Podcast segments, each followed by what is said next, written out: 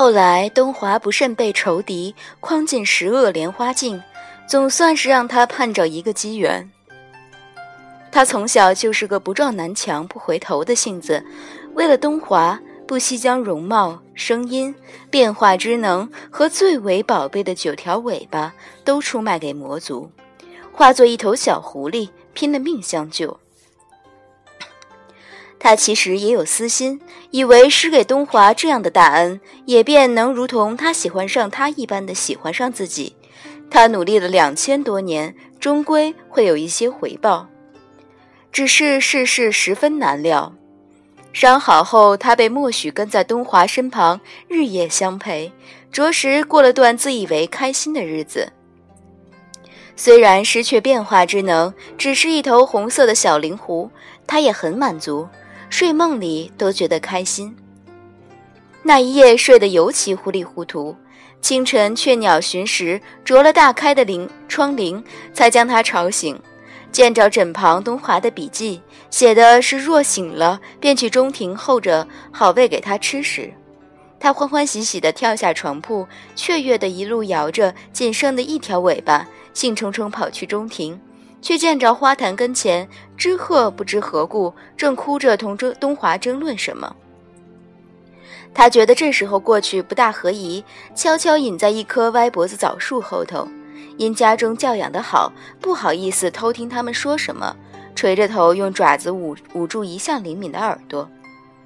他们争论了许久，大半是知鹤在说，一字半语的钻进他两只小肉爪子没法捂严实的小断耳中。嚷得他直犯晕，看着二人总算告一段落，不再说话了。他撒下爪子来，却听到东华蓦然低沉：“我既应允义父照看你，便不会不管你。你同一只宠物计较什么？”东华走了许久，他才从枣树后头钻出来。知鹤笑眯眯地看着他：“你看，你不过是只宠物。”却总想得到义兄，不觉得太可笑了吗？他有些伤心，但心态还是很坚强，觉得固然这个话亲耳听东华说出来有几分伤人，但其实他也只是说了实情。追求东华的这条路果然不是那么好走的，自己还需更上进一些。岂料这件事不过是一条引线，此后的情况用。屋漏偏逢连夜雨，这句诗正可形容。一连串不不想回忆的打击，重重敲醒他的美梦。桩桩件件都是伤心。虽然一向比同龄的其他小狐狸要勇敢许多，可终归还是年幼，觉得难过委屈，渐渐就感到心灰意冷了。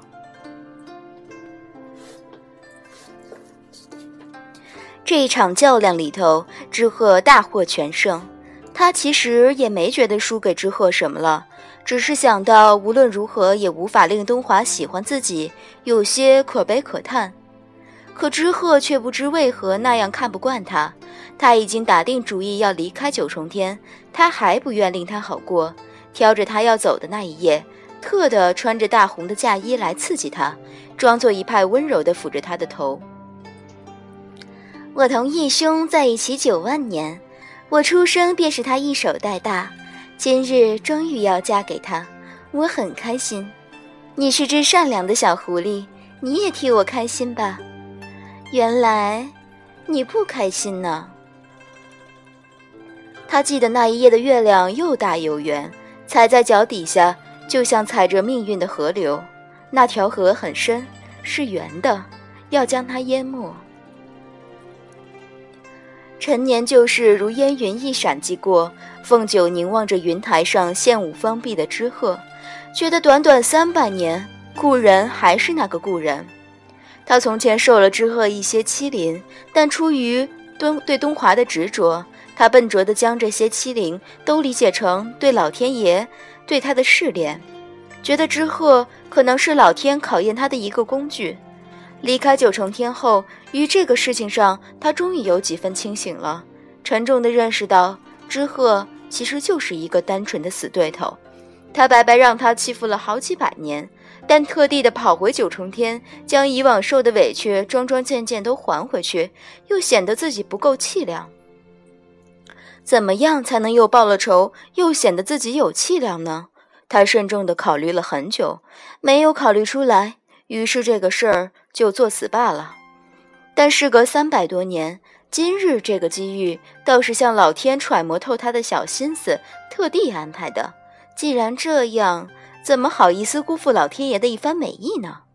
且今次相见这个死对头，还敢这么挑衅地对他一笑，他觉得他不给他一点好看，都对不起他笑得这么好看。随侍的小仙娥递过来一个结实的新杯子，知鹤眼中嘲讽的笑意更深，凝在眼角，稍稍挑高了，就有几分得意的意思。凤九接过杯子。见着知鹤这更加挑衅的一个笑，弯起嘴角一回了一笑。身旁他姑姑白浅打着扇子瞥了云台上的知鹤一眼，又瞥了他一眼，一派寂静端严中，提着清亮的嗓音斥责向他道：“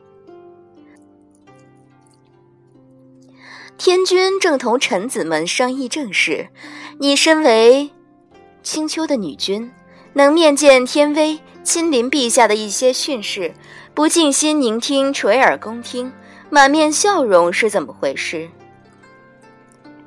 虽然看起来像是训斥他那么回事儿，但他和他姑姑唱戏唱双簧，唬他那个板正的老爹，也不是一年两年，顷刻会的拱一拱手。侄女不敢，侄女只是感叹，在我们青丘。倘若有一个仙犯了事被赶出去，非得立下天大的功德才能重列仙册。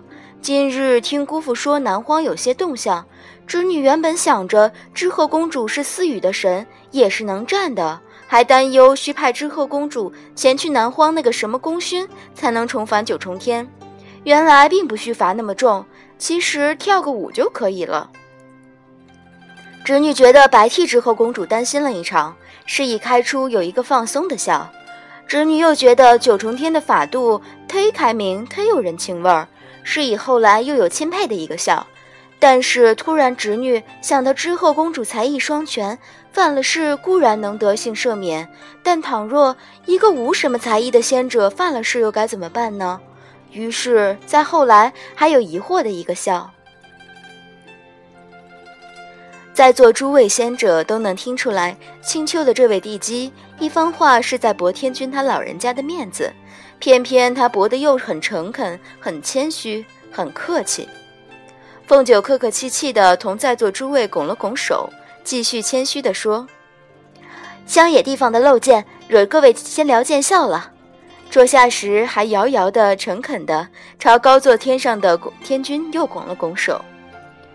连送的扇子点了点东华身旁的昊天塔。他说起来刻薄话，倒也颇有两把刷子。今次此番这番话说的不输给你了，我夫君看来倒有些头疼了。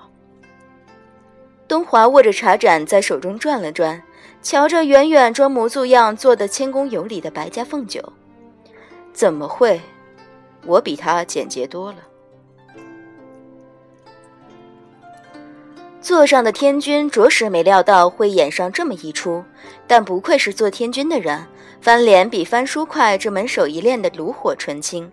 威严的天眼往殿内一扫，瞬间已将利害得失判得明晰，沉声道：“青丘的地基，这个疑惑提得甚好。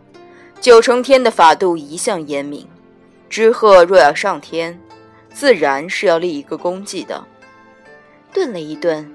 天眼再次威严地扫视整个大殿，补充道：“这一项也是天上律条中写的明明白白的规矩。”但约是觉得法度太严明了，显不得他是个人君。停了一会儿，再次补充道：“不过，南荒的异动暂且不知形势，这桩事且容后再议不迟。”凤九仍然不嫌累地保持着那谦恭如礼的姿态，遥向台上的知鹤，春风化雨，百川归海的一笑。知鹤的脸白得似张纸，一双大大的杏仁眼，仿佛下一刻就要跳出火苗来，狠狠瞪着他。满院寂静中，一个清冷的声音却突然淡淡的响起：“由本君代劳了吧。”